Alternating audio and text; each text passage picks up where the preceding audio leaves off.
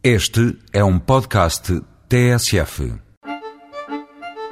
O tempo quase que parava em Linhares da Beira. E depois, com a descoberta de ótimas condições para a prática de parapente, a aldeia mudou de rumo.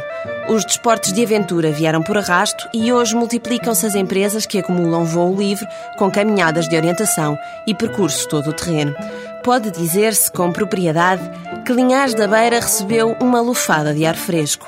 As casas populares foram reconstruídas, recuperando a traça original, e os muitíssimos solares em ruínas foram levantados do chão.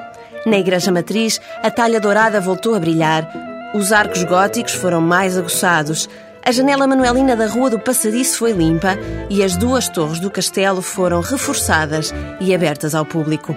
Como se vê, o património é extenso e rico, tal e qual é a história desta aldeia. Linhares da Beira teve direito a foral e foi uma vila importante até ao século XIX. Localizada num contraforte da Serra da Estrela, teve sempre uma posição excelente para se defender da guerra.